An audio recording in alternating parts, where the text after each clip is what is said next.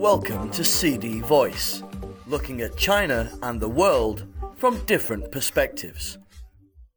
Beijing sanctions seven Taiwan independence diehards.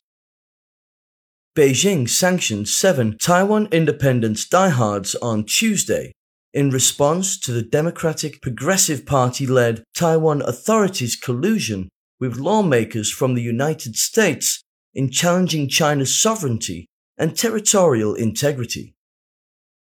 In a statement issued on Tuesday, a spokesman for the Taiwan Work Office of the Communist Party of China Central Committee said it was decided that Hsiao Bi-khim, Koo Li-hsiung, Tsai Chi-chang, Ker Chien-ming, Lin Fei Fan, Chen Jiau-hua, and Wang Tingyu would be listed as die-hard Taiwan independence separatists, and punitive measures would be imposed against them.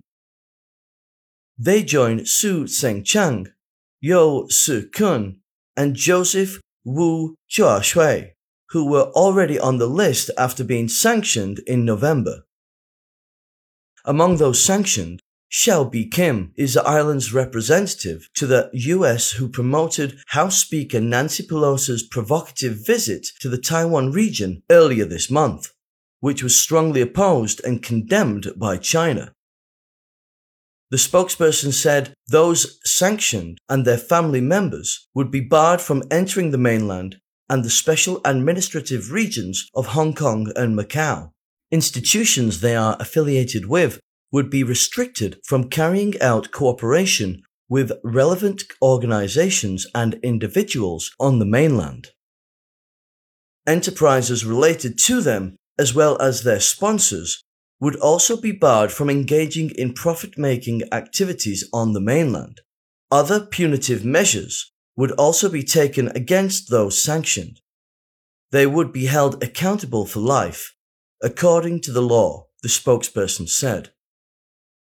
Sanctions would also be imposed on the president of the Taiwan Foundation for Democracy and the Secretary General of the International Cooperation and Development Fund.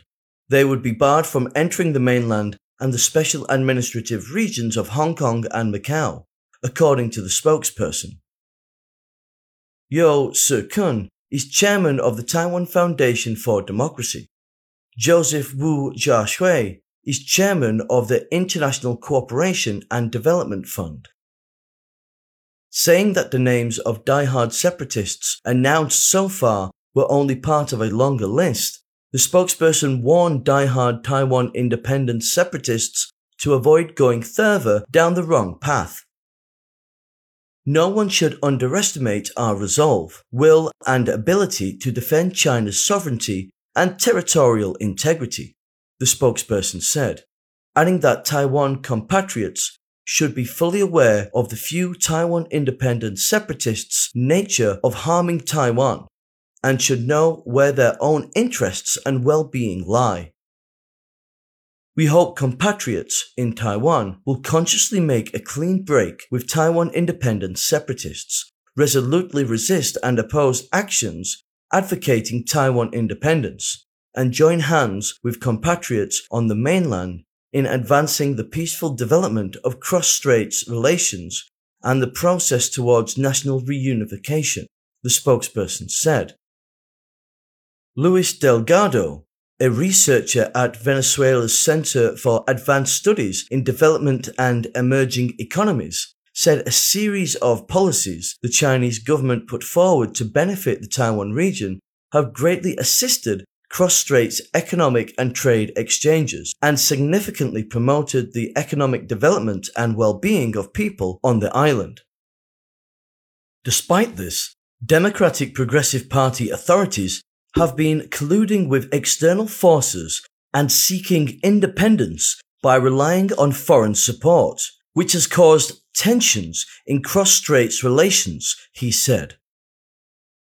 Wang Shushen, a researcher at the Chinese Academy of Social Sciences Institute of Taiwan Studies, said the punitive measures on die-hard Taiwan independence separatists sent a clear signal that the mainland will use a toolkit of measures to resolutely oppose and deter various kinds of separatist activities.